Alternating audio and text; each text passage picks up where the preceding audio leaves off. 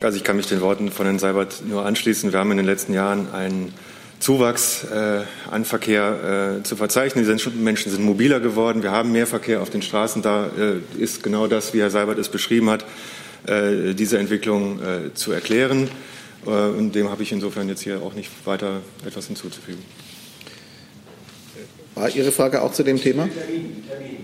Zu dem Thema CO2 jetzt? Termine. Zu Terminen im Allgemeinen. Sie möchten noch mal ja. zu Umweltfragen.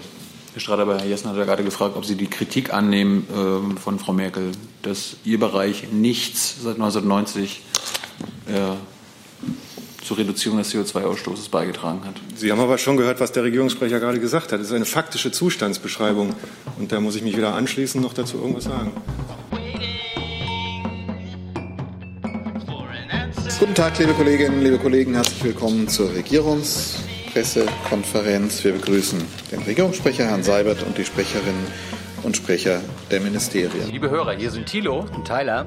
Jung und Naiv gibt es ja nur durch eure Unterstützung. Hier gibt es keine Werbung, höchstens für uns selbst. Aber wie ihr uns unterstützen könnt oder sogar Produzenten werdet, erfahrt ihr in der Podcast-Beschreibung. Zum Beispiel per PayPal oder Überweisung. Und jetzt geht's weiter. Sie sehen, ist das Bundesforschungsministerium, Frau Quenitz, sitzt heute in der ersten Reihe gleich zu Beginn. Das hat einen Grund, denn Frau Quennet verabschiedet sich von uns aus ihrer Funktion. Bitte, Frau Quennet. Herzlichen Dank. Ja, äh, das ist die Nachricht, die ja seit gestern auch bekannt ist. Am kommenden Montag übernimmt der Kollege Ulrich Scharlack äh, die Leitung des Referats äh, im Bundesministerium für Bildung und Forschung. Ich werde mich anderen Aufgaben im Haus widmen möchte mich an dieser Stelle zunächst mal bei Ihnen allen, ähm, aber natürlich auch vor allem den Kollegen ähm, in den Redaktionen für die Zusammenarbeit bedanken.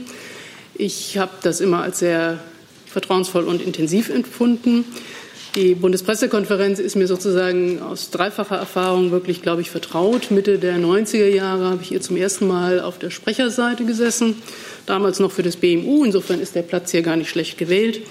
Ähm, danach war ich Mitte in den Nullerjahren immerhin sieben Jahre auf Ihrer Seite gesessen als Korrespondentin und Hauptstadtbüroleiterin. Jetzt seit dreieinhalb Jahren für das BMBF. Es hat mir in den unterschiedlichen Ausprägungen immer Freude gemacht. Der Wandel gehört dazu. Äh, der Wandel der Zeit ist normal. Nichtsdestotrotz möchte ich auch, wie andere vielleicht an dieser Stelle noch mal zwei, drei Sätze sagen, wie ich das so wahrgenommen habe. Aus meiner Sicht gibt es eine Entwicklung, die die Nachricht heutzutage quasi nur noch als Exklusivnachricht wahrnehmen lässt. Ob das ein guter, eine gute Entwicklung ist, da bin ich mir nicht immer ganz sicher. Das ist natürlich auch vor allem eine Entscheidung der Medienhäuser. Ähm, aber wenn man sich die anschaut, wie die Erhaltung der Demokratie sich bei uns entwickelt, wenn wir von Fake News sprechen, frage ich mich manchmal, ob Nachricht nicht eben mehr ist als die Exklusivnachricht. Insofern haben alle Beteiligten, die hier sitzen und aber natürlich auch die Verantwortlichen in den Medienhäusern eine große, große Verantwortung. Und ähm, möchte ich doch noch hinzufügen, es wäre schade, wenn aufgrund dieser Entwicklung, die ich zumindest beobachte, die Bundespressekonferenz einen Prozess der Auszehrung erfahren würde, der nicht sein sollte, denn die Institution als solche ist mehr als wertvoll und verdient es in jeder Hinsicht erhalten zu werden. Das war's. Vielen Dank.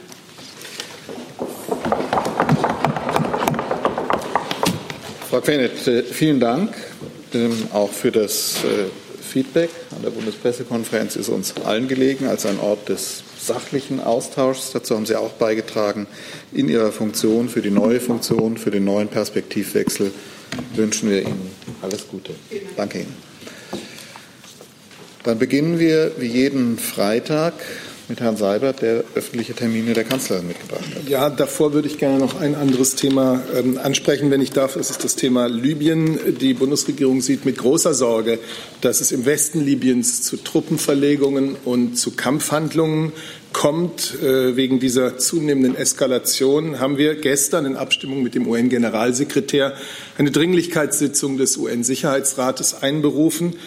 Es kann, um es klar zu sagen, in Libyen keine militärische Lösung geben. Wir unterstützen deshalb weiterhin die Bemühungen des UN-Generalsekretärs und seines Sondergesandten für Libyen, Herrn Salameh, eine Eskalation zu vermeiden und den politischen Prozess fortzusetzen. Wir fordern die Verantwortlichen auf, militärische Operationen sofort zu stoppen und von weiterer eskalierender Rhetorik Abstand zu nehmen. Danke. Dann äh, vielleicht gibt es dazu Fragen. Bitte, Herr Rinke. Herr Sabat, dann hätte ich ganz gerne von Ihnen gewusst, was denn die Alternativen sind. Denn das Problem in Libyen scheint doch zu sein, dass das eine sehr festgefahrene Position oder Situation war, dass äh, der Westen und die UN eine Regierung unterstützt hat äh, und immer noch unterstützt, äh, die es nicht geschafft hat, das Land wieder zu ein. Also wäre es nicht am sinnvollsten, wenn man äh, zwar natürlich äh, keinen Krieg dort möchte, aber Herrn Haftar jetzt in einer anderen Form in internationale Gespräche einbezieht, als das bisher der Fall war. Also die Kollegin aus dem Auswärtigen Amt kann sicherlich dazu auch gleich noch ergänzen. Ich denke, ganz klar ist, was wir meinen, und das ist ja auch in Einvernehmen mit den, mit den Vereinten Nationen und mit den europäischen Kollegen, es kann keine militärische Lösung geben. Das heißt, die Alternative zu einem Vormarsch von Truppen und äh, zu militärischer Gewalt ist der politische Prozess. Dafür gibt es den Sondergesandten der Vereinten Nationen, Herrn Salameh. Und äh, dieses ist der Weg, der begangen werden muss. Und wir befinden uns im Moment eben auch an einer äh, Wegmarke, bei der der ähm, Sondergesandte der VN, Herr Salame, eben genau für die kommende Woche vom 14. bis zum 16. April zu einer nationalen Konferenz ähm, zusammenruft. Und diese nationale Konferenz ist aus unserer Sicht ähm, kann ein Vehikel werden und ein, ein Ort, wo man ähm, miteinander spricht und die weitere Zukunft Libyens ähm, designt oder den Weg dorthin aufzeigt. Und deshalb ist es gerade im Vorfeld dieser Konferenz ähm, so wichtig, dass es zu keiner weiteren Eskalation jetzt kommt. Ähm, wenn ich richtig informiert bin, wollen Herr Salameh und Herr Guterres auch nach Benghazi heute reisen, ähm, um dort Gespräche zu führen und dann womöglich den Sicherheitsrat heute per einer Videoschalte briefen, wenn er tagt. Das heißt, es ist ein ganz intensiver Tag vor Ort, der versucht, ähm, eine militärische Eskalation dort zu verhindern, eben mit Blick darauf, dass wir vor einem, einer Wegmarke im politischen Prozess stehen. Darf ich Zusatz. kurz nachfragen? Ich hatte ja nach einer anderen oder stärkeren Einbindung von General Haftar gefragt. Das scheint ja wohl sein persönliches Motiv zu sein, dass er gerne selbst Ministerpräsident wäre. Also gibt es irgendwelche Angebote an ihn, dass er in einer herausgehobeneren Position eingebunden wird? Nun, das müssen die Libyer entscheiden, wenn sie sich auf ihrer Konferenz der nationalen Einheit treffen. Und sie müssen bestimmen, zusammen mit den Vereinten Nationen und Herrn Salameh, dessen Arbeit wir unterstützen, wie der weitere Weg dort sein soll. Herr Jung? Können Sie uns ein bisschen aufklären, äh, wie viele Leute, wie viele Soldaten hinter dem General Haftar stehen? Äh, ist er der einzige Player neben der von Ihnen anerkannten Regierung, seinen Truppen? Gibt es noch andere Player im Land? Können Sie uns da mal vielleicht einen Überblick geben? Also ich kann Ihnen zu der militärischen Lage vor Ort ähm, nichts, auch nichts ähm, aus eigenen Erkenntnissen mitteilen. Da liegen uns die Medienberichte vor. Ähm, vielleicht gibt es bei den Vereinten Nationen andere Erkenntnisse. Ähm, Haftar ist ein Player in Libyen. Wir haben die Regierung, die Sie gerade schon ähm, dargelegt haben. Und es gibt natürlich verschiedene ähm, auch Milizen und andere Strukturen in Libyen, die alle dort einwirken und die man eben zusammenbringen muss zu einem Prozess, der in Richtung nationale Einheit und ähm, Entwicklung in Libyen geht. Ich frage ja, weil es könnte ja sein, dass er noch Verbündete findet. Sie haben ja gerade die Milizen angesprochen. Also besteht da aus Ihrer Sicht die Gefahr, dass sich das vielleicht in einen neuen Bürgerkrieg eskaliert? Ich glaube, die Gefahr, die wir sehen und dass wir eine Gefahr einer militärischen Eskalation sehen, das hat Herr Seibert gerade ja. schon gesagt, ja, das ähm, hat natürlich das Potenzial, ähm, sich auszuweiten und deshalb sind wir ähm, sehr besorgt. Deshalb haben wir heute die Dringlichkeitssitzung auch in New York als Vorsitzende diesen Monat einberufen. Wir sind da in engen Kontakt mit den britischen Kollegen, die traditionell der sogenannte Penholder sind ähm, für Resolution zu Libyen. Und wir versuchen, ähm, dieses Thema eben dort und unsere Sorge auch dort zum Ausdruck zu bringen. Dann hatten Sie sich zu dem Thema gemeldet, bitte. Ja, äh, Ben Knight, Deutsche Welle. Ich habe eine Frage, ob ähm, äh, Deutschland vorhat, auf Frankreich einzuwirken, weil Frankreich hat ja in der, in der Vergangenheit äh, Haftar unterstützt und ob da ein Einfluss ist von Frankreich aus. Also ich glaube, ähm, in der Europäischen Union gibt es ähm, Gespräche auch zu dem Politikthema Libyen. Es gibt verschiedene Länder in der Europäischen Union. Es gibt Frankreich, es gibt zum Beispiel auch Italien. Und ich glaube, es ist gut und eine gute europäische Linie, wenn wir uns hinter den VN-Sondergesandten stellen, der eben aufzeigt, gerade jetzt Wege aus dieser Krise hin zu einer Konferenz, die eben den weiteren Weg designen könnte. Vielleicht kann ich noch hinzufügen, das, was ich am Anfang gesagt habe, das entspricht völlig auch ähm, einem Statement der europäischen, der EU-Delegation in Libyen, äh, das mit Mitwirkung und in Abstimmung mit allen EU-Mitgliedstaaten verfasst worden ist. Das ist von gestern. Ja. Herr Jessen. Können Sie uns äh, noch etwas sagen, wie die deutsche Strategie äh, in der Sondersitzung oder Dringlichkeitssitzung des Sicherheitsrates aussehen wird. Äh, der Appell, den Sie gesagt haben, militärische Lösung könne es nicht geben. Sie ist aber in irgendeiner Weise äh, auf dem Weg, möglicherweise in Bürgerkriegsdimensionen. Erwägen Sie auch äh, den Einsatz von ähm, Truppen, Militäreinsätzen unter UN-Flagge? Ist das ein Teil der Option? Also die Sitzung ist heute Abend 20.30 Uhr deutscher Zeit. Wir sind da mit den britischen Kollegen, die wie gesagt Penholder sind, in engem Kontakt. Ich will denen nicht vorgreifen. Ich heute Morgen ist, glaube ich, das Wichtigste aus unserer Sicht in New York erst einmal unsere Sorge. Ähm, ähm, Ausdruck zu verleihen, sich briefen zu lassen von den Vereinten Nationen und auch von Herrn Salamé, die vor Ort sind und die Lage einschätzen können, die da gerade Gespräche führen und die einfach eine Lageeinschätzung erst einmal geben und auch noch einmal darauf hinzuweisen, dass wir gegen eine Eskalation militärischer Art whatsoever und für die Ausrichtung der geplanten Konferenz sind. Das ist das, was man heute Morgen dazu sagen kann. Zusatz, äh, gibt es deutsche Kräfte vor Ort äh, jenseits möglichen diplomatischen Personals? Sowas ist mir nicht bekannt. Dann dann habe ich andere Fragen schon notiert. Ich würde aber vorschlagen, wir machen trotzdem erstmal. Oder gab es dann noch zu Libyen eine Frage? Dann machen wir weiter mit den Terminen der kommenden Woche. Okay. Es geht am Montag, den 8. April los. Die Bundeskanzlerin wird um 15 Uhr im Kanzleramt die deutsche Handballnationalmannschaft empfangen. Die Nationalmannschaft der Männer. Ähm, die hat wie sich jeder erinnert, mit ihren Leistungen, mit ihren positiven Auftreten bei der diesjährigen Handball-Weltmeisterschaft äh, Millionen von Menschen begeistert, so auch die Bundeskanzlerin. Das Team ist Vierter geworden und hat sich damit für die Teilnahme an einem Qualifikationsturnier zu den Olympischen Spielen 2020 qualifiziert. Um 15 Uhr wird die Mannschaft bei der Bundeskanzlerin im Kanzleramt sein. Am Montagabend nimmt die Kanzlerin im Kanzleramt an einem Empfang anlässlich der Verleihung des Deutschen Computerspielpreises ähm, teil. Sie folgt da einer Einladung der Digitalisierungsstaatsministerin. Ich kann in dem Zusammenhang auch auf die feierliche Gala zur Preisverleihung des Deutschen Computerspielpreises einen Tag später hier in Berlin im Admiralspalast hinweisen. Am Dienstag nimmt die Kanzlerin wie auch in den Jahren zuvor am Jahresempfang des Bundes der Vertriebenen BDV teil. Das ist von 18 bis 19 Uhr. Der Empfang ist hier in Berlin in der Katholischen Akademie. Am Mittwoch um 9.30 Uhr äh, zunächst wie üblich die Sitzung des Bundeskabinetts. Danach zum ersten Mal tritt der Kabinettsausschuss Klimaschutz zusammen mit diesem Kabinettsausschuss. Das haben wir hier in, vor zwei Wochen, glaube ich, schon ausführlich besprochen. Unterstreicht die Bundesregierung die politische Bedeutung, die Klimaschutz für unsere Arbeit hier hat. Wir intensivieren diese Arbeit an der gesetzlichen Umsetzung des Klimaschutzplanes auf höchster politischer Ebene. Der Kabinettsausschuss wird beispielsweise die rechtlich verbindende Umsetzung des Klimaschutzplans vorbereiten und äh, die äh, Umsetzung der für Deutschland verbindlichen Klimaschutzziele für das Jahr 2030. Alle mit dem Thema befassten Ministerinnen und Minister werden teilnehmen. Das sind im Einzelnen die Bundeskanzlerin als Vorsitzende dieses Ausschusses, Bundesfinanzminister Scholz als stellvertretender Vorsitzender und die äh, Bundesumweltministerin Schulze in ihrer Funktion als beauftragte Vorsitzende des Ausschusses. Ferner noch die Minister Seehofer, Altmaier, Klöckner, Scheuer, Braun und ich. Bin kein Minister, aber trotzdem. Ähm,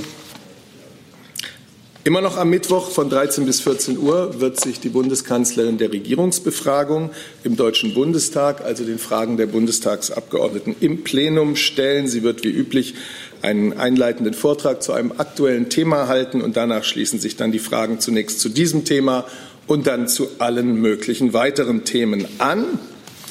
Und am frühen Mittwochabend nimmt die Bundeskanzlerin dann auf Einladung des Präsidenten des Europäischen Rates Donald Tusk in Brüssel an einem Sondertreffen des Europäischen Rates im Artikel 50 Format Teil, einziges Thema der Sitzung, der bevorstehende Austritt Großbritanniens aus der EU. Es beginnt wie üblich mit einem Zusammentreffen mit dem Präsidenten des Europäischen Parlaments, Antonio Tajani, dann ein Treffen der EU 27 bei dem die Staats- und Regierungschefs über das weitere Vorgehen nach den Abstimmungen ähm, im britischen Unterhaus und nach dem jetzt heute ja bekannt gewordenen Brief der britischen Premierministerin sprechen. Ich möchte die Gelegenheit noch mal nutzen, darauf hinzuweisen, dass äh, die Bundesregierung ein breit angelegtes Informationsangebot hat, das auf sehr viele Fragen, die viele Menschen in unserem Land bewegen, äh, versucht Antworten zu geben. Sowohl das BPA als auch das Auswärtige Amt informieren also in FAQs über äh, die meistgestellten Fragen und auf den Homepages der einzelnen Ressorts gibt es dann noch tiefergehende Informationen zu den jeweiligen Ressortthemen, die mit dem Brexit im Zusammenhang stehen. Am Freitag, den 12., wird die Bundeskanzlerin den ukrainischen Staatspräsidenten Petro Poroschenko zu einem Gespräch empfangen. Es gibt ein gemeinsames Mittagessen und anschließend dann eine gemeinsame Begegnung mit der Presse gegen 14 Uhr. Und das war's. Danke, Herr Seibert. Dann fangen wir mal an. Gibt es zu den Themen Fragen? EU zum Beispiel, Brexit? Ist es so? Herr Blank, Herr Rinke, Herr Delfs. Ja, ähm, Herr Seibert, gleich mitten rein äh, zu den Bitten und Vorschlägen von Frau May und Herrn Tusk, äh, Brexit-Verlängerung ähm, bis 30. Juni oder gleich um zwölf Monate. Äh, gibt es eine Haltung der Bundesregierung dazu? Und das würde ja auf jeden Fall bedeuten, äh, wenn sich dazu also die EU auch durchringen lässt, dass die Briten am, an der Europawahl teilnehmen. Äh, oder sehe ich das falsch? Und ähm, wie beurteilen Sie jetzt im Moment die Lage? Mit welcher, ähm, welchen Vorhaben geht die Kanzlerin in den Gipfel? Also, der Brief der britischen Premierministerin, das habe ich gerade schon gesagt, wird in Brüssel sorgfältig geprüft werden. Man kann sagen, er ist die Grundlage der Beratungen dieses Europäischen Sonderrats am Mittwoch. Aus unserer Sicht ist es wichtig, dass die Premierministerin darin ja nicht nur eine Verlängerung beantragt, ähm, sondern dass sie auch anerkennt, dass bei einer solchen Verlängerung, also bis zum 30. Juni, ähm, wie sie ihr vorschwebt, äh, Großbritannien Vorbereitungen zur Teilnahme an der Europawahl treffen muss. Und weiter würde ich dem Europäischen Rat am Mittwochabend wirklich nicht gerne vorgreifen. Er wird sich genau mit diesem Thema und diesen konkreten Vorschlägen, die die britische Premierministerin im Brief macht, befassen. Nun haben Sie gar nichts gesagt zu dem Vorschlag von Herrn Tusk. Äh, es war ja auch eine Denkpause von sogar zwei Jahren äh, die Rede. Was halten Sie denn von einer längeren Denkpause, äh, die ins nächste Jahr reicht? Ja, äh, muss Sie enttäuschen. Ich möchte vor dem Europäischen Rat jetzt keine Vorschläge äh, kommentierend bewerten, egal von welcher Seite sie kommen. Der Europäische Rat ist dazu da, um sich mit dem, genau dem zu befassen, was die britische Premierministerin in ihrem Brief ähm, erbittet. Dann eine letzte, äh, ein letzter Ansatz. Teilnahme der Briten an der Europawahl ist aus Ihrer Sicht rechtlich im Moment noch äh, unproblematisch möglich?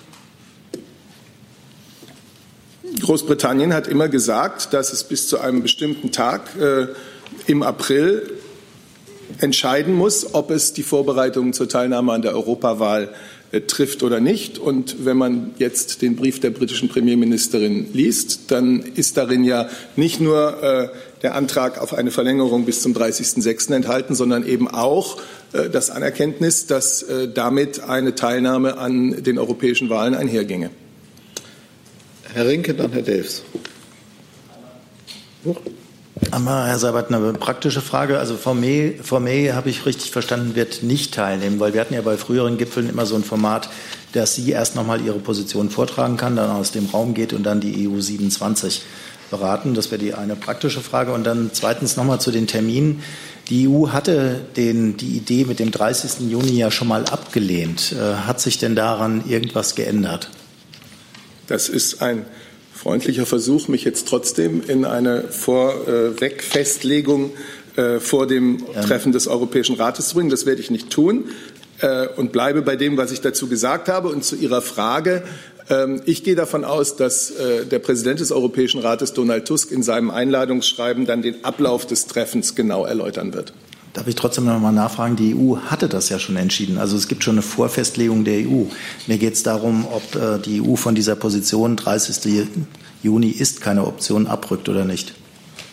Wie ich es gesagt habe, der Brief der britischen Premierministerin wird mit all seinen äh, inhaltlichen Punkten in Brüssel beraten werden. Herr Delfs. Herr Seibert, noch mal zu dem, im Nachgang zu dem gestrigen äh, Kurzbesuch der Kanzlerin in Irland. Ist denn jetzt nach diesem Besuch ähm, Ihr Optimismus gewachsen, dass man da noch eine, wie Sie ja selbst in der Vergangenheit immer wieder gesagt hat, eine kreative Lösung dieser irischen Grenzproblematik noch hinkriegt? Oder was, was hat sie praktisch aus Dublin jetzt äh, mit nach Hause nehmen können? Da ich Sie ja gestern in Dublin bei der Pressekonferenz der Bundeskanzlerin und des Taoiseach gesehen habe, ähm, erinnere ich Sie einfach daran, was die Bundeskanzlerin. Nee, nee war ich nicht. Das waren Sie nicht? Nee, das muss Wieso bilde ich mir ein, dass Sie das waren? Entschuldigung. Nee, mein Kollege, da war da Herr Doktor. Okay, gut. Es waren deutsche Journalisten da und äh, es ist okay. Pardon. Es ist ihre Allgegenwart. Äh, man rechnet jetzt überall mit ihnen. Wie auch immer, dann erinnere ich einfach so daran, was äh, die Bundeskanzlerin gestern dazu gesagt hat in, dem, äh, in der Pressekonferenz mit dem Taoiseach. Erstens hat sie gesagt, sie wird bis zur letzten Stunde darum kämpfen, dass es einen, äh, einen Brexit mit Vertrag, mit Abkommen, also nicht ungeregelt äh, geben soll. Zweitens hat sie gesagt, es gilt auch hier das alte Sprichwort, das es auf Deutsch wie auf Englisch gibt, wo ein Wille ist, ist auch ein Weg. Dann hatte ich die Frage von dem Kollegen hinten, bitte. Janik Dabber von der Asahi Shimbun. Und zwar äh, die Frage, weil ja der französische Präsident Macron sich geäußert hat vor ein paar Wochen in Brüssel, ähm, dass Frankreich nicht unbedingt gewillt ist, äh, den Briten eine Verlängerung zu geben.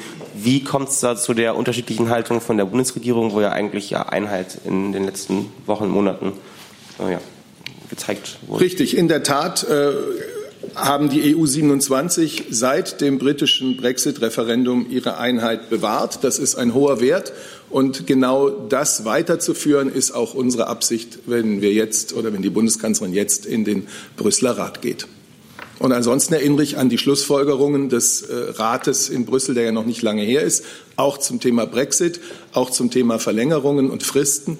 Die, diese Schlussfolgerungen sind ja von allen Mitgliedstaaten beschlossen worden. Zusatz. Woran liegt es denn, dass die deutsche Regierung unbedingt den harten Brexit äh, verhindern möchte? Können Sie das vielleicht noch mal ein bisschen äh, erläutern? Auch das ist ja nicht nur die deutsche Bundesregierung, sondern das ist ja auch eine europäische Haltung. Ich kann einfach mal äh, vielleicht ein bisschen noch darauf verweisen, was die Bundeskanzlerin gestern ähm, in Dublin erlebt hat. Die Bundeskanzlerin ist gestern in Dublin äh, zusammen mit dem irischen Premierminister Leo Varadkar mit einer Reihe von Menschen aus der irisch-nordirischen Grenzregion zusammengetroffen, die ihr sehr anschaulich, sehr deutlich und sehr persönlich erklärt haben, wie hoch der Wert der Grenzfreiheit dort ist, wie hoch der Wert des Good Friday Agreements ist, dass eine entsetzliche Phase der Geschichte äh, dort beendet hat, eine gewalttätige Phase und wie groß ihre Befürchtungen sind, ähm, wenn es da zu einer, einer Umkehr kommen könnte. Das ist ein Aspekt. Zweitens gibt es viele Gründe, warum wir in einem äh, wirtschaftlich so eng verflochtenen Europa ähm, nicht, äh, nichts Gutes von einem, äh, von einem ungeregelten Brexit zu erwarten haben. Im Übrigen gilt das für die Briten mindestens genauso. Gibt es unter den angemeldeten Fragen noch welche zum Thema Brexit? Herr Jung und Herr Jung. Herr Sabat, da die Opposition, äh, Jeremy Corbyn, jetzt auch am Verhandlungstisch sitzt, es ist ja interessant, dass vor einem Monat er ja auch in Brüssel war und Herr Tusk äh, unter anderem das, den Labour-Plan als sehr lobend äh, bezeichnet hat. Er hat ihn als vielversprechend bezeichnet. Kennt die Bundesregierung die Pläne von Labour zum Brexit und halten Sie die auch für vielversprechend? Ich werde das nicht bewerten. Wir beobachten genau die Vielzahl von Abstimmungen, die es im britischen Unterhaus in den letzten Tagen und Wochen gegeben hat, in nahezu alle denkbaren Richtungen. Wir beobachten das genau. Ähm, es ist ja fraglich, ob es die eine Position einer Partei dort gibt. Man hat nicht den Eindruck. Ähm, aber das Entscheidende ist, dass die Premierministerin jetzt mit äh, dem Labour-Führer ähm, zusammensitzt verhandelt, spricht. Ich weiß nicht, wie ich es nennen soll. Und das werden wir natürlich abwarten. Bitte.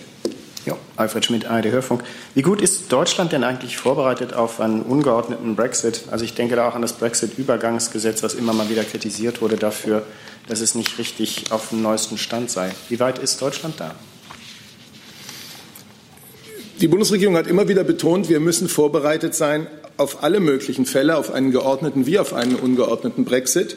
Ähm, und wir arbeiten daran, auf gesetzlicher Ebene wie auch auf untergesetzlicher Ebene. Da geht es dann um die Rechte der hier lebenden britischen Staatsbürger beispielsweise. Es geht um notwendige Vorbereitungen beim Zoll, bei der Bundespolizei. Wir haben äh, einiges äh, im Gesellschaftsrecht, wenn ich mich erinnere, im Unternehmensrecht verändert. Da kann aber der Kollege oder die Kollegin aus dem Justizministerium genauer äh, drüber sprechen. Das ist ja durchs Kabinett gegangen. Also die zuständigen Ministerien können Ihnen da eine Reihe von Details erläutern. Wir stehen mit allen, die ein ungeregelter Brexit betreffen könnte, in Kontakt, insbesondere mit der Wirtschaft.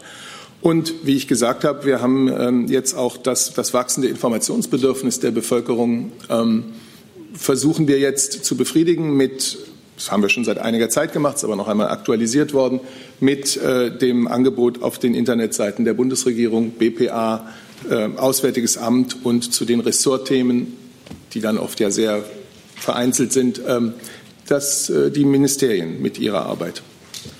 Und wir haben den Brexit-Ausschuss, der, der, das Ganze vorbereitet hat, und zwar nicht erst seit gestern, sondern seit ähm, gut zwei Jahren, der immer wieder getagt hat und alle nötigen Gesetzespakete vorbereitet hat ähm, durch den Ausschuss und wo nötig auch durch den Bundestag gebracht hat. Also ich glaube, da hat, ähm, ist die Bundesregierung auf einem sehr, sehr guten Stand.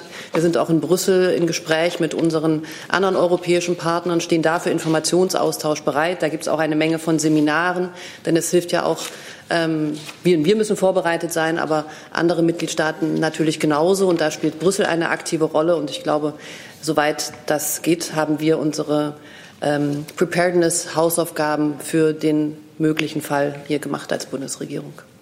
Das dazu ja auch auf der Homepage der Ministerien dann oder auf verschiedenen ja. Homepages nochmal ausführliche Informationen gibt, würde ich vorschlagen, da wir eine lange Fragereihe haben, dass wir jetzt nicht in, in die allgemeinen Brexit-Vorbereitungen nochmal einsteigen, sondern eine Fragerei weitergeben. Wenn es nicht nochmal konkrete Fragen jetzt über diese allgemeinen Vorbereitungen hinaus gibt, dann ähm, gehen wir mit den Kolleginnen zu Brexit noch. Dann, wie bitte? Zu den Terminen, genau. Dann gehen wir zur Terminliste. Jetzt Herr Rinke. Und zwar ist das eine Frage, die sich sowohl an Herrn Seibert als auch das Umweltministerium richtet. Äh, zum Klimakabinett. Äh, die CDU-Vorsitzende hat ja gestern gefordert, dass man von dem Ziel abgehen sollte, für einzelne Sektoren jeweils äh, CO2-Minderungsziele ähm, festzusetzen, sondern das sektorenübergreifend definieren müsste. Deswegen hätte ich jetzt ganz gerne gewusst, sowohl von Herrn Seibert als auch vom Umweltministerium, was jetzt letzter Stand ist. Bleibt es dabei, dass es Ziele gibt für einzelne Sektoren wie zum Beispiel Verkehr oder rückt man davon ab? Wer beginnt? Umwelt, bitte. Also die äh, verschiedenen Sektorenziele sind ja beschlossen worden. Das ist Beschlusslage in der Bundesregierung, die Sektorziele so vorzunehmen, ähm, dass es eben für bestimmte Bereiche klare ähm, CO2-Vorgaben gibt, also zur Mengenreduzierung. Und ähm, daran ist eigentlich äh, gibt es keinen Grund, daran jetzt eine neue Diskussion zu führen. Das ist ein ein Diskussionsbeitrag gewesen. Ich weiß gar nicht, ob man den so verstehen muss, wie Sie ihn jetzt äh, gerade verstehen, aber ich will ihn nicht weiter kommentieren. Aber für die Bundesregierung ähm, sind die Sektorziele beschlossen. Ja, Entschuldigung. Ich möchte auch ähm, jetzt äh, Diskussionsbeiträge aus den Parteien nicht kommentieren. Zum Thema CO2-Umwelt, Herr Jessen, bitte. Moment. So. Herr Seibert, die Kanzlerin ähm, hat in einer Diskussionsveranstaltung erklärt, äh, die Klimaziele seien nur zu erreichen bis 2030, ähm, wenn es äh, mit einer radikalen äh, Veränderung hin zu E-Mobilität oder Wasserstoff oder ganz anderen Dingen. Ähm, E-Mobilität, Wasserstoff kann ich mir was vorstellen. Was kann sich die Kanzlerin unter ganz anderen Dingen vorstellen? Und zweite Frage, ans Verkehrsministerium. In, in derselben Veranstaltung hat die Kanzlerin erklärt, Der Verkehrsbereich habe seit von 1990 bis heute überhaupt nichts zur CO2-Reduzierung beigetragen. Äh, und eben deswegen sei der radikale Wandel notwendig. Das kann man auch verstehen als eine Kritik an bisheriger Verkehrspolitik. Zieht sich Ihr Haus dieses an und sind Sie ebenfalls zu diesem radikalen Wandel bereit? Also ich will jetzt mal ganz kurz zu dem zweiten Teil was sagen, weil ich denke, dass Sie das jetzt falsch verstehen. Ähm, die Bundeskanzlerin weist darauf hin, dass jeder Fortschritt, den wir gemacht haben bei der Senkung der Emissionen im Verkehrsbereich, im Grunde neutralisiert wurde dadurch, dass wir weiterhin eine wachsende Zahl von Autos hatten. Wir haben im Übrigen auch eine wachsende Bevölkerung. Ähm, das ist erstmal ein faktischer Hinweis. Und damit müssen wir natürlich politisch umgehen. Das hatte ich auch so verstanden. Es ändert nichts an den faktischen Zahlen, dass es keine CO2-Reduzierung in objektiven Zahlen äh, nicht in Relationen gegeben hat in den äh, Jahren seit 1990. Und äh, die eigentliche Frage, ähm, also der radikale Wandel, E-Mobilität, Wasserstoff und ganz andere Dinge, was ist das? Bei aller Bedeutung, die die E-Mobilität hat und bei aller Förderung, die sie richtigerweise auch äh, äh, erhält, ist es doch wichtig, dass die Bundesregierung sich nicht auf eine äh, auf eine oder auch das Land insgesamt sich nicht auf eine Antriebsform festlegt, sondern dass wir da ähm, damit rechnen, dass es andere Entwicklungen geben mag, jetzt schon gibt, dass die sich auch in großen Sprüngen möglicherweise und nicht linear entwickeln und das ist damit gemeint. Gut. Ja, war, noch, BM, äh, Verkehrsministerium war noch angesprochen worden. Bitte. Ja, vielen Dank. Also ich kann mich den Worten von Herrn Seibert nur anschließen. Wir haben in den letzten Jahren einen Zuwachs äh, an Verkehr äh, zu verzeichnen. Die Menschen sind mobiler geworden. Wir haben mehr Verkehr auf den Straßen. Da äh, ist genau das, wie Herr Seibert es beschrieben hat, äh, diese Entwicklung äh, zu erklären. Äh, und dem habe ich insofern jetzt hier auch nicht weiter etwas hinzuzufügen. War Ihre Frage auch zu dem Thema? Zu dem Thema CO2 jetzt? Termine. Zu Terminen im Allgemeinen. Sie möchten noch mal ja. zu Umweltfragen. Herr Strader, bei Herr Jessen hat ja gerade gefragt, ob Sie die Kritik annehmen äh, von Frau Merkel, dass Ihr Bereich nichts seit 1990 äh, zur Reduzierung des CO2-Ausstoßes beigetragen hat. Sie haben aber schon gehört, was der Regierungssprecher gerade gesagt hat. Es ist eine faktische Zustandsbeschreibung. Und da muss ich mich weder anschließen noch dazu irgendwas sagen. Dann kommen wir jetzt zu anderen Fragen zu den Terminen, bitte. Ja, Herr Seibert, Sie haben eben angekündigt, dass die Kanzlerin sich nächste Woche treffen wird mit Herrn Poroschenko. Das ist noch vor der Stichwahl in der Ukraine. Darf man das interpretieren als eine Wahlunterstützung für einen der beiden Kandidaten? Nein, das sollte man nicht so interpretieren. Das ist es nicht. Äh, die Wähler der Ukraine werden ihre demokratische Entscheidung in der Stichwahl treffen, so wie sie es für richtig halten.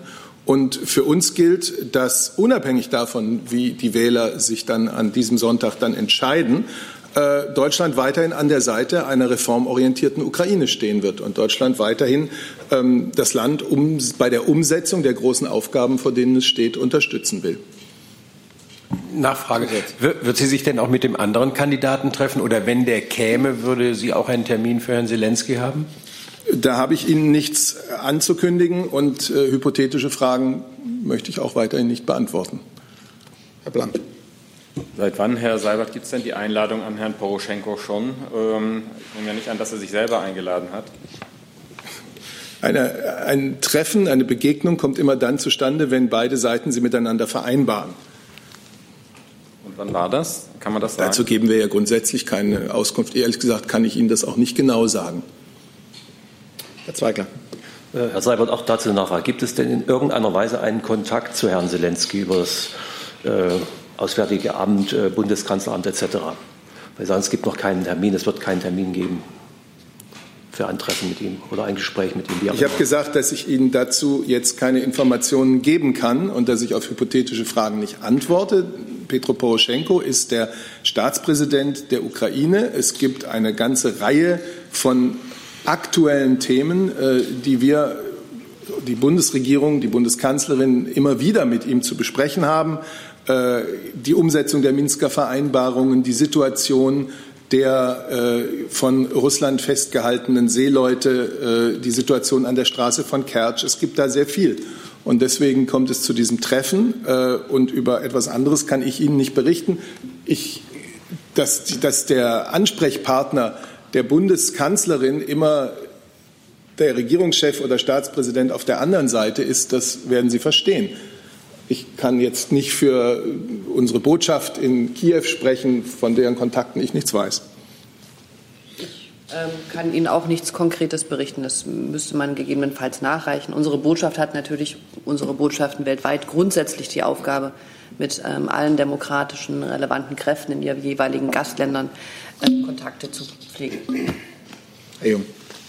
Also mich würde nur interessieren, warum das Treffen nicht bis nach der Wahl warten konnte, sodass das gar nicht der Anschein entsteht, dass sich Frau Merkel in die ukrainische Wahl einmischt. Ich kann nur sagen, äh, dass es sich um eine solche Einmischung selbstverständlich nicht handelt. Ja, Demo die demokratische Entscheidung liegt in den Händen der Wähler und Wählerinnen in der Ukraine ganz allein. Und äh, auf die wird von keiner Seite Einfluss genommen, jedenfalls ganz sicherlich nicht von uns. Nichtsdestotrotz ist es der ukrainische Staatspräsident. Wir, die Ukraine-Politik, der ganze Konflikt in der Ukraine ist ein erheblicher Teil unserer Außenpolitik seit nunmehr fünf Jahren. Äh, und deswegen ist es richtig, dass es auch immer wieder zu solchen Begegnungen kommt. Gibt es zu anderen Terminen noch Fragen?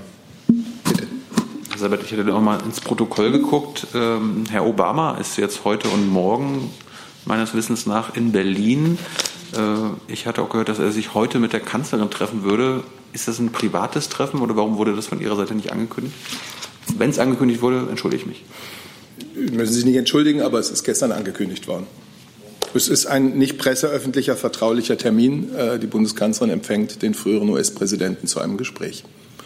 Wie es im Übrigen äh, immer wieder vorkommt, dass sie mit früheren Präsidenten, früheren Regierungschefs, mit denen sie eine Strecke lang eng und äh, gut zusammengearbeitet hat, auch durchaus nach deren Amtszeit noch einmal zusammentrifft. Herr Blank.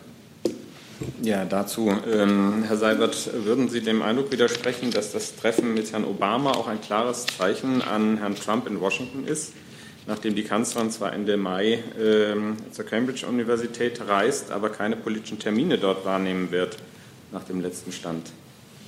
Diesem Eindruck würde ich entschieden widersprechen, ja. Also es hat keine Implikationen in die aktuelle amerikanische, äh, deutsch-amerikanische Politik, das Treffen heute. Das Nein. Ja, das kann ja keiner glauben. Sie fragen mich etwas und ich antworte Ihnen äh, aus Überzeugung und nach bestem Wissen und Gewissen. Wird denn, letzte Frage, äh, auch die aktuelle Politik des amerikanischen Präsidenten, des amtierenden amerikanischen Präsidenten heute eine Rolle spielen? Es ist ein vertraulicher Termin. Herr Essen. Ich glaube, Herr Obama macht diese Termine auch, um für seine Unterstützung für seine Obama Foundation zu werben. Ähm, ist das auch Teil des In, äh, Inhalt des Gespräches? Plant die Bundesregierung als Bundesregierung äh, irgendeine Form von Unterstützung? Ich habe zu diesem nicht presseöffentlichen, vertraulichen Termin heute alles gesagt, was ich zu sagen habe. Aber in dem Moment, wenn die Bundesregierung oder die Bundesrepublik offiziell die Foundation unterstützen würde, dann wäre es ja Regierungshandeln. Dann würden wir das erfahren. Das ist eine vollkommen hypothetische Frage. Gut, zweite Frage zu den angekündigten Terminen der Bundeskanzlerin. Das ist nicht der Fall. Dann sind die Kolleginnen auf der rechten Seite mit anderen Themen an der Reihe. Bitte und Sie dann als nächstes. Bitte. Ich habe zwei Themen. Ich würde die gerne getrennt behandeln, weil es komplett unterschiedlich ist. Daher frage ich erstmal die erste. Dann kommen Sie dann mit dem nächsten erste, Thema in genau, der nächsten Runde wieder dran. Genau. Äh, und zwar geht es mir um die ähm, Abschiebung des vietnamesischen Schriftstellers ähm, letzte Woche nach Vietnam. Ähm, es gibt ja viel Kritik zu dieser Abschiebung. Es handelt sich äh, um einen äh, politisch in der Vergangenheit politisch verfolgten Schriftsteller, der auch gesundheitlich eine schlechte Verfassung war. Ähm, und seine Frau ist dem Bundesinnenministerium dieser Fall bekannt. Äh, das liegt ja beim äh, in ihrem Geschäftsbereich. Welchen Handlungsspielraum, Handlungsbedarf haben Sie? Ähm, es soll überprüft werden, angeblich bei dem BAMF, äh, was da vorgefallen ist, warum das zu dieser Abschiebung gekommen ist. Und eine Frage ans Auswärtige Amt. ob es da ähm, eventuell vor Ort irgendwelche Aktivitäten seitens der diplomatischen Vertretung gibt. Äh, weiß man, äh, wo diese Familie verbleibt derzeit und wie da sind Sie da eventuell aktiv geworden mittlerweile? Innenministerium beginnt. Ich fange gerne an. Vielen Dank für die Frage. Dieser Fall, den Sie beschrieben haben, der ist uns bekannt.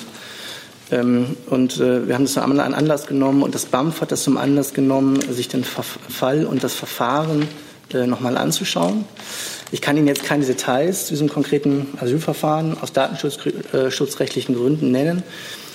Was die Frage der Abschiebung anbelangt, äh, für die Abschiebung sind die Länder ja zuständig. Ähm, und so müssten Sie sich, wenn Sie konkrete Fragen zu, der, zu dieser Abschiebung haben, auch an das zuständige Land und die deutsche zuständige Pressestelle wenden. Habe ich gemacht, äh, mit Verweis auf Sie auch. Äh, ich würde aber gerne fragen, rein theoretisch sollte bei dieser äh, Überprüfung, das, soll man zu dem Ergebnis kommen, dass es Fehler geschehen sind. Es gibt ja auch Kritik und Forderungen nach, der, nach dem Revidieren der Entscheidung. Was für Spielraum haben Sie theoretisch? Das ist jetzt eine rein hypothetische Frage. Ich kenne dieses Asylverfahren nicht. Wir schauen uns das jetzt an, beziehungsweise die Kollegen beim BAMF schauen sich das jetzt an. Und alles Weitere folgt dann, wenn wir das gemacht haben. Dann gehen wir zu Ihrer Frage. Nein, ich, ich so, Entschuldigung. Wir haben die Presseberichte dazu zur Kenntnis genommen ähm, und gesehen, wir haben im Moment keine eigenen Erkenntnisse darüber, ähm, ob er derzeit in Vietnam unter Hausarrest steht und auch keine eigenen Erkenntnisse darüber, wie er in Vietnam behandelt wurde. Ähm, es handelt sich ja bei ihm nicht um einen deutschen Staatsangehörigen. Deshalb ist es nicht möglich für uns, konsularische Betreuung zu leisten. Es ist ein ausländischer Staatsangehöriger in seinem Heimatland. Wir haben uns aber vorgenommen, den Fall weiter sehr genau zu beobachten. Dann wir, wechseln wir das Thema und sind bei der Kollegin dort rechts. Dann sind Sie dran. Bitte. Ihr Mikrofon. Jetzt haben wir es, okay. Ähm, früher auf MDR, äh, Frage an Herrn Strater vom BMVI. Eine kleine Anfrage der FDP hat ergeben, dass zahlreiche Bundesstraßen im schlechten Zustand sind. In Mitteldeutschland sind es fast ein Viertel. Wo liegen die Gründe und was wollen Sie dagegen tun? Vielen Dank. Also zunächst mal der Hinweis für die äh, Erhaltung der Bundesstraßen sind die äh, Landesbehörden zuständig. Wenn Sie sagen Mitteldeutschland, äh, müssen Sie auch noch mal spezifizieren, auf welches Bundesland sich das im Einzelnen äh, bezieht. Die Gründe äh, sind auch dort zu erfragen. Die können spezifisch sein. Das muss man immer vor Ort beurteilen. Grundsätzlich, was den Zustand von Straßen angeht, müssen Sie auch unterscheiden zwischen einem Substanzwert und einem Gebrauchswert. Der Substanzwert beschreibt die Oberfläche von Straßen, also oberflächliche Schäden. Der Gebrauchswert äh, ist das, was für die Autofahrer am, äh, letztendlich entscheidend ist, was die Sicherheit und äh, den Komfort angeht. Da sind die äh, Zustandsnoten äh, auch bessere.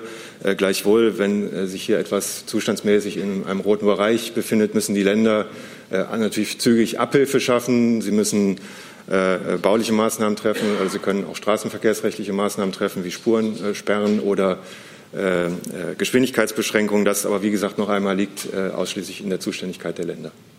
Nachfrage, die Mittel dazu kommen auch komplett von den Ländern. Die, Länder, die Mittel kommen vom Bund. Der Bund finanziert, wie Sie wissen, die Autobahnen und die Bundesstraßen, also die Bundesfernstraßen insgesamt. Wir stellen den Ländern in, äh, insgesamt Rekordmittel zur Verfügung. Äh, diese Mittel sind auch in den vergangenen Jahren deutlich aufgewachsen. Nur mal eine Zahl. Im Jahr 2017 haben wir allein für den Erhalt der Bundesstraßen mehr als eine Milliarde äh, Euro den Ländern zur Verfügung gestellt. Diese Mittel wachsen weiter, weil wir natürlich an einer guten Substanz auch der Straßen ein hohes Interesse haben und dafür die notwendigen Finanzmittel bereitstellen. Dann wechseln wir das Thema. Sie, dann Herr Blank, dann Herr Rinke, dann die Kollegin dort, dann Herr Jung. So, Moment. Jetzt. Sie haben das Mikrofon vor sich. Diese hier. Genau. Mhm. Rina Pellina vom RAI, vom italienischen Fernsehen. Ähm, äh, es geht um die NGO CI, äh, ein Schiff von denen, die heißt Kurdi, hat vor ein paar Tagen 64, an 24, 64 Leuten das Leben gerettet im Mittelmeer und äh, macht Kurs jetzt auf Lampedusa. Äh, gestern der italienische Innenminister Salvini hat gesagt, dass er dem italienischen Kollege, also Horst Seehofer, geschrieben hätte und gesagt, dass es jetzt sein Problem ist.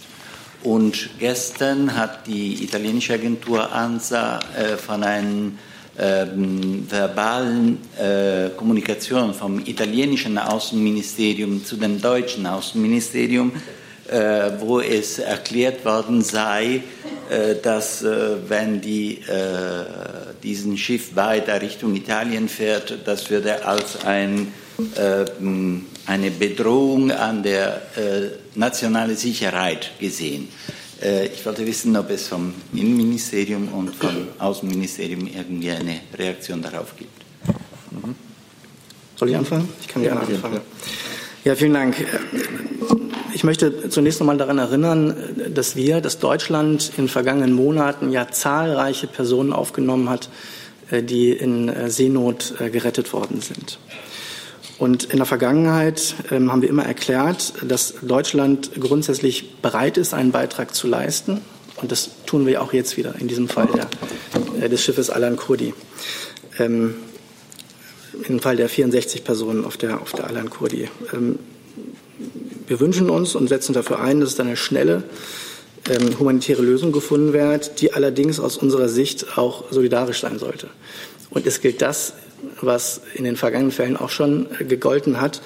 Äh, wir wünschen uns, dass auch andere Mitgliedstaaten Beiträge leisten bei der Aufnahme der Personen, die aus Seenot gerettet worden sind. Wir haben deshalb die Europäische Kommission gebeten, äh, die Koordinierung in diesem Fall der Alan Kurdi äh, zu übernehmen und zu bewirken, dass das Rettungsschiff ähm, möglichst schnell in einen sicheren Hafen einlaufen kann.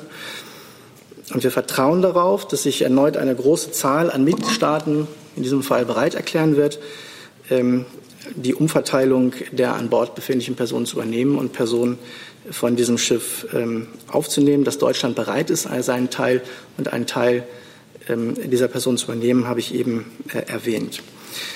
Jetzt unabhängig von diesem konkreten Fall möchte ich noch mal darauf hinweisen, was an dieser Stelle auch schon äh, gesagt worden ist von uns, äh, dass wir uns darüber hinaus auch wünschen, dass es einen bilateralen oder einen, dass es einen temporären Ad-hoc-Mechanismus äh, gibt, um diese Fälle der Seenotrettung ähm, einfacher und schneller ähm, zu lösen.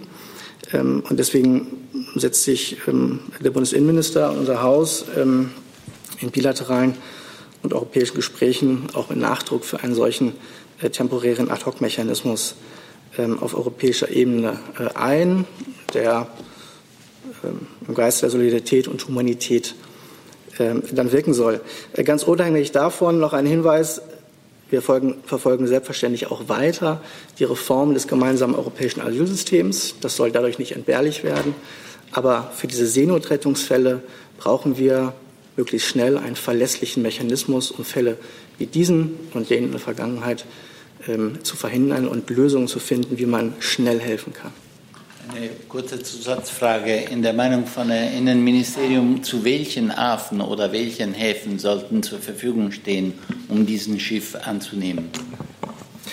Ich habe eben schon gesagt, dass wir Europäische Kommission ähm, gebeten haben, äh, zu bewirken, dass das Rettungsschiff möglichst schnell in einen sicheren Hafen einlaufen kann.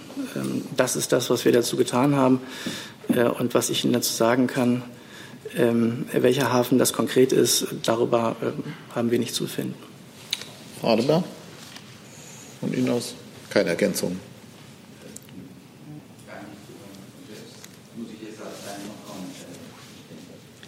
Also ich glaube, der Kollege vom Innenministerium hat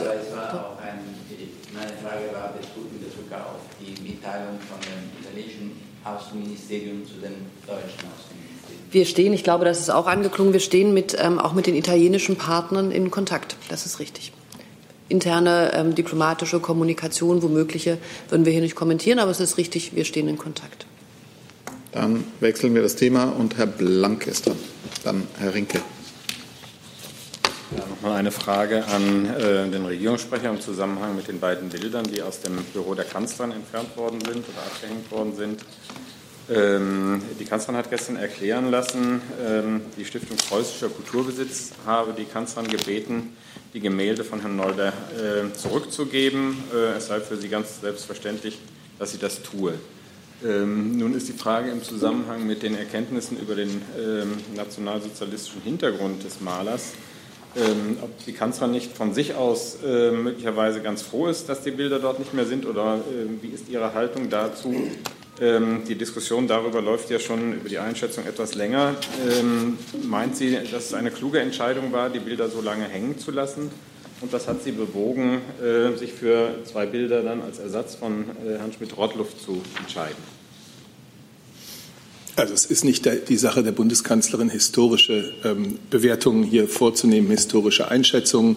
Sie hatte die Bitte des Eigentümers der Bilder, der, Stiftung Preußischer Kulturbesitz, und dieser Bitte äh, ist sie selbstverständlich nachgekommen. Und sie hatte ein Angebot äh, der Stiftung, dass künftig zwei Bilder von Schmidt-Rottluff äh, bei ihr im Arbeitszimmer hängen könnten, und das nimmt sie gerne an. Naja, man kann schon die Frage stellen, wenn dort in dem Zimmer äh, unter anderem auch ausländische Gäste empfangen äh, werden, ob es äh, angemessen ist, dass Werke eines Malers dort hängen, dem ähm, enge Verbindungen zum nationalsozialistischen Gedankengut nachgesagt werden. Also die Frage darf man oder kann man sich ja stellen, dürfen sowieso. Und äh, mich würde interessieren, wie die Kanzlerin das sieht.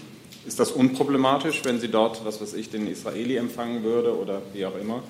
Äh, also hat das ideologisch gar, keine, äh, gar keinen Background, diese Diskussion, oder doch? Also, es gibt jetzt eine Ausstellung äh, hier in Berlin im Hamburger Bahnhof, äh, weil es wichtige neue wissenschaftliche Forschungsergebnisse äh, zu Emil Nolde gibt. Äh, diese Ausstellung unterstützt die Bundeskanzlerin, indem sie die Bilder an die Stiftung Preußischer Kulturbesitz zurückgegeben hat. Ich nehme jetzt hier keine weiteren historischen Bewertungen vor. Dafür gibt es wirklich andere Experten. Sie hat entschieden, beide Bilder an den Eigentümer zurückzugeben. Letzte Frage. Ähm, was verbindet Sie mit Herrn Schmidt-Rottluff? Das war ein Angebot äh, der Stiftung Preußischer Kulturbesitz und äh, ich kann Ihnen dazu jetzt, außer dass Schmidt-Rottluff ein ja von vielen Menschen sehr geliebter expressionistischer deutscher Maler ist, äh, hier keine weiteren Bewertungen geben. Dazu gibt es Nachfragen. Können Sie sich abstimmen? Herr Jessen. Ähm, ja, Herr Seibert, der ähm, Bezug Emil Noldes zum Nationalsozialismus ist historisch nicht neu, ähm, sondern Menschen, die für, sich für Kunst interessieren, die Kanzlerin tut das ja, wissen das seit vielen Jahrzehnten. Äh, hat diese Dimension jemals eine Rolle gespielt? Bei der Frage der Auswahl der Bilder oder der Frage, sollen sie irgendwann zurückgegeben werden? Oder ist das jetzt erst im Zuge dieser aktuellen Ausstellung und Diskussion entstanden als Kenntnis oder Bewusstsein? Ich denke, dass ich als Regierungssprecher wirklich nicht der Richtige bin, um hier eine fundierte kunsthistorische oder auch historische Diskussion mit Ihnen zu führen. Die neue Ausstellung, die jetzt hier in Berlin zustande kommt, fußt auf neuen wissenschaftlichen Forschungsergebnissen. Darüber ist jetzt ja einiges publiziert worden. Und insofern ist es sicherlich interessant, sich die anzuschauen. Ganz gewiss. Äh, die Frage war aber sehr simpel. Seit wann äh, war der Kanzlerin bekannt, dass Emil Nolde eine enge innere Verbindung zum Nationalsozialismus hatte? Ich habe Ihnen dazu nichts zu sagen. Ich glaube auch nicht, dass das Teil der Politik der Bundesregierung ist, über die wir hier Auskunft geben. Die Bundeskanzlerin hat der Bitte der Stiftung Preußischer Kulturbesitz, die Eigentümer dieser Bilder ist, äh, entsprochen. Herr Elfs zu dem Thema.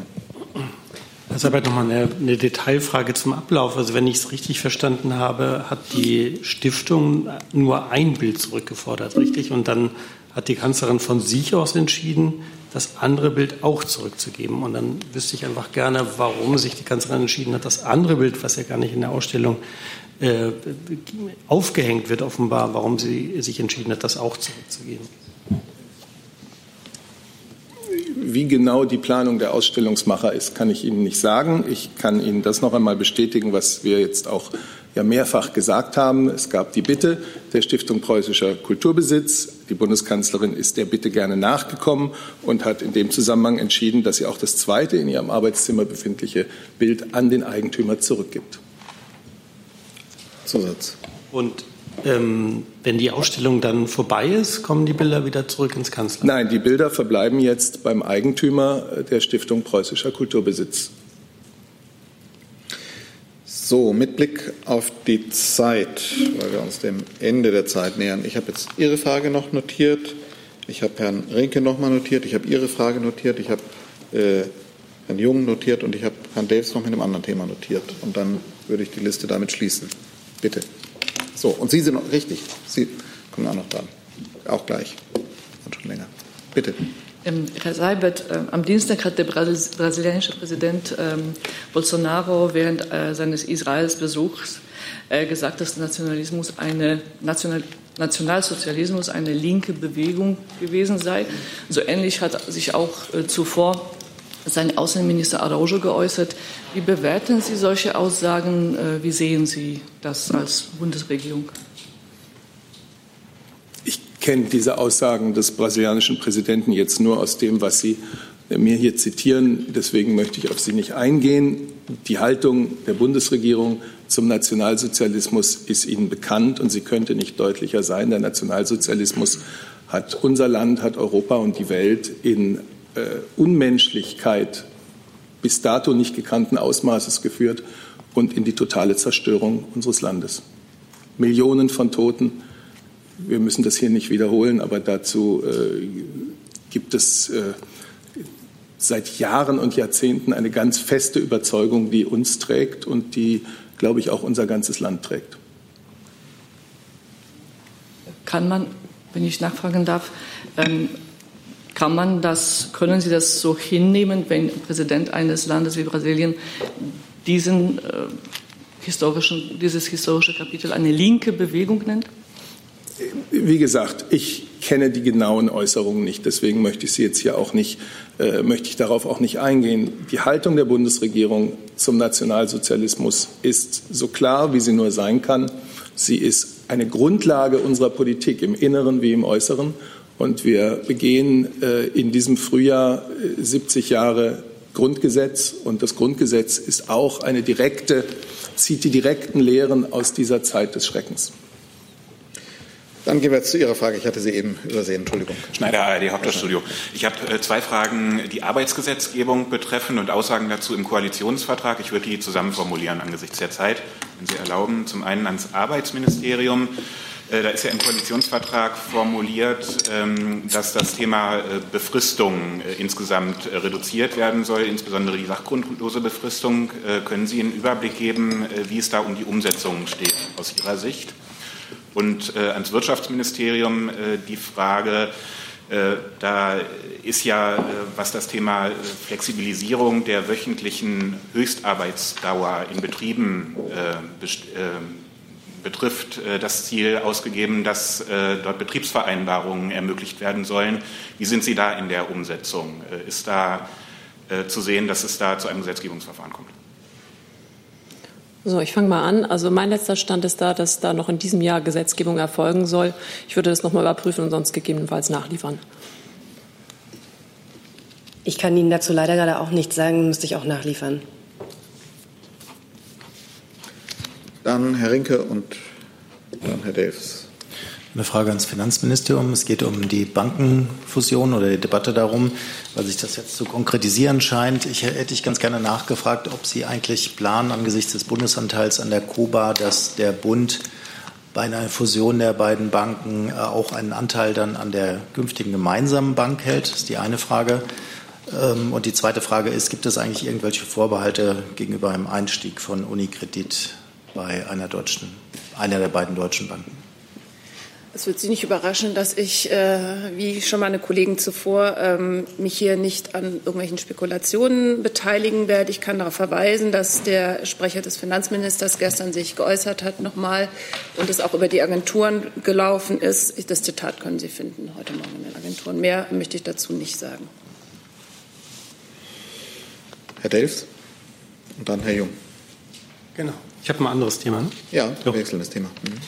Ähm, ich habe eine Frage wahrscheinlich an Herrn Seibert und ich denke auch mal Finanzministerium ist betroffen. Und zwar geht es um die äh, G, G5, äh, 5G-Frequenzversteigerung, äh, die ja sich langsam dem Ende zu neigen scheint. Ähm, wie bewertet eigentlich die Bundesregierung bislang den Verlauf dieser Auktion, die ja offenbar nicht ganz so viel Geld bislang eingespielt hat, wie zunächst erhofft?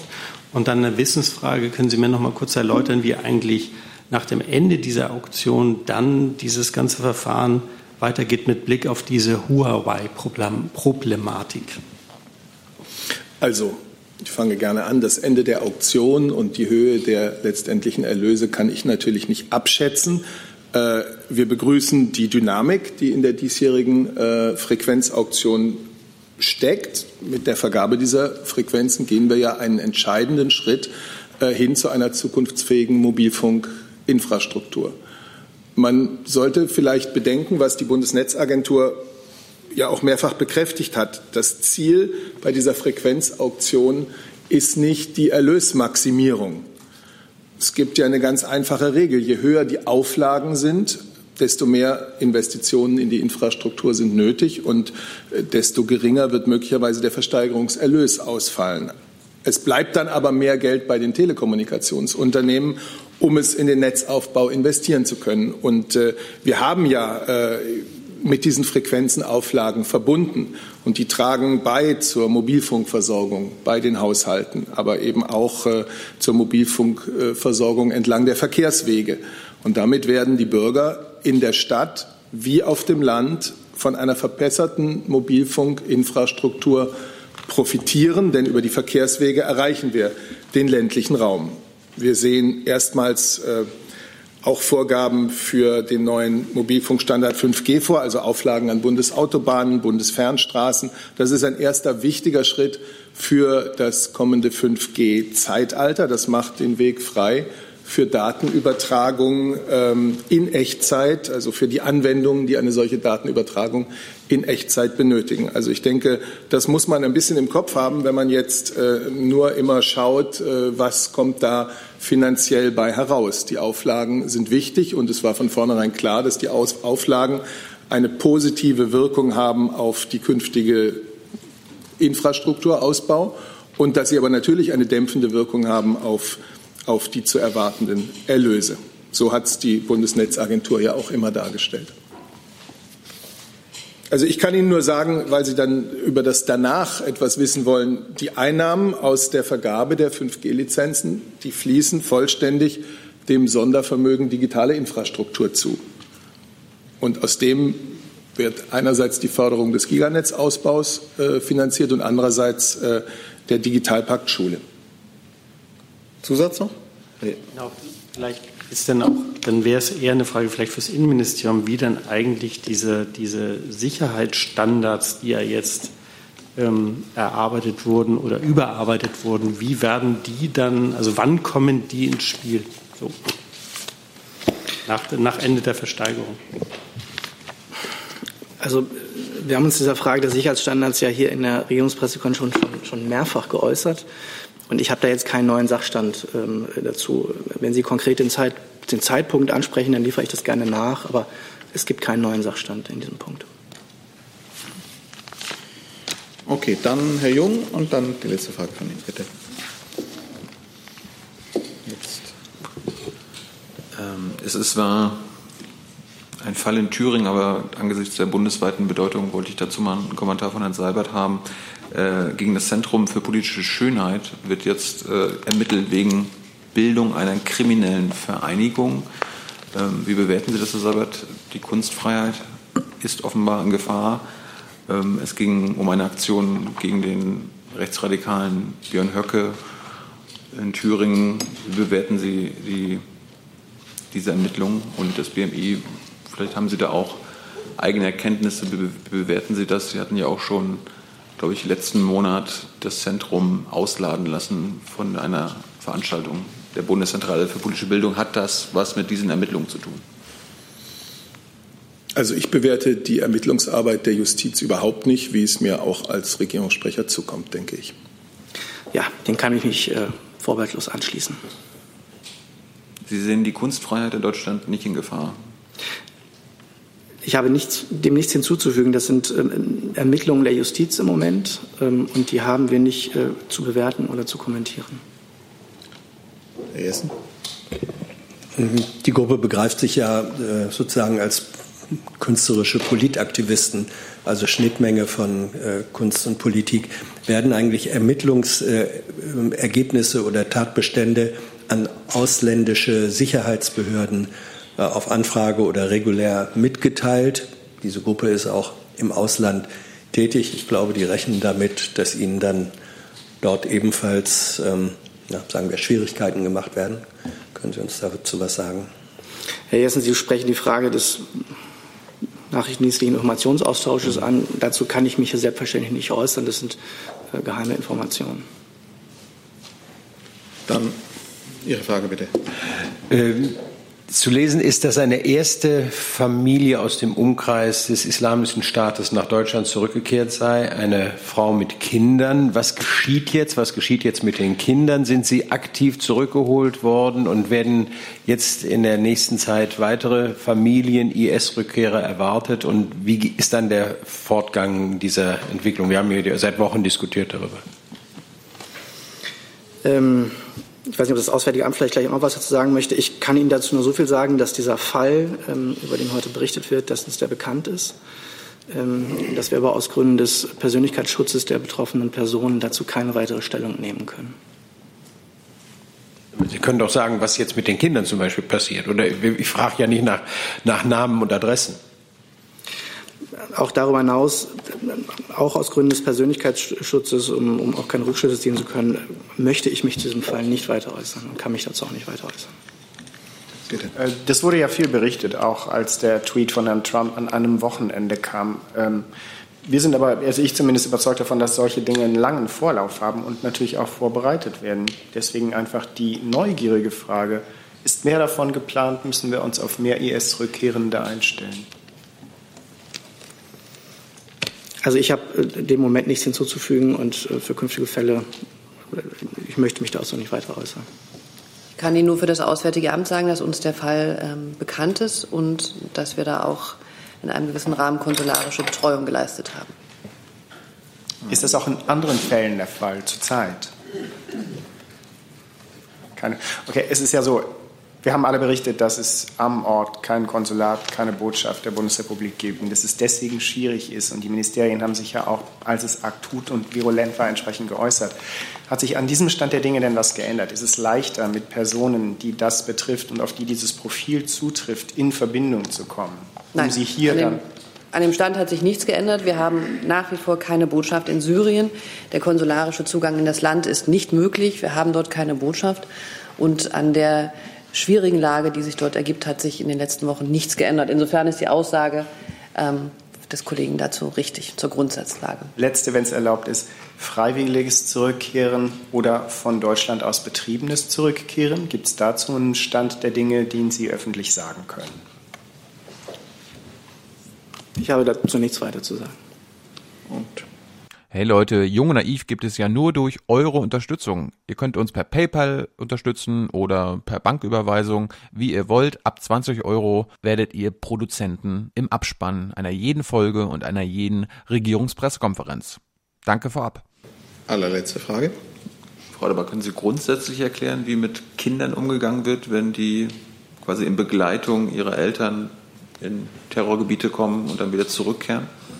Ich glaube, Herr Jung, Sie sitzen ja lang genug, um zu wissen, dass ich das nicht kann, weil jeder Fall ein Einzelfall ist und jeder Fall anders ist und darüber hinaus ähm, in den Händen von Justizbehörden liegt und andere Einzelfälle ähm, einfach diese Betrachtung einer, einer General Generalisierung damit einfach nicht zugänglich sind. Ich habe probiert. Damit sind wir am Ende der Regierungspressekonferenz. Danken für den Besuch und alle Antworten.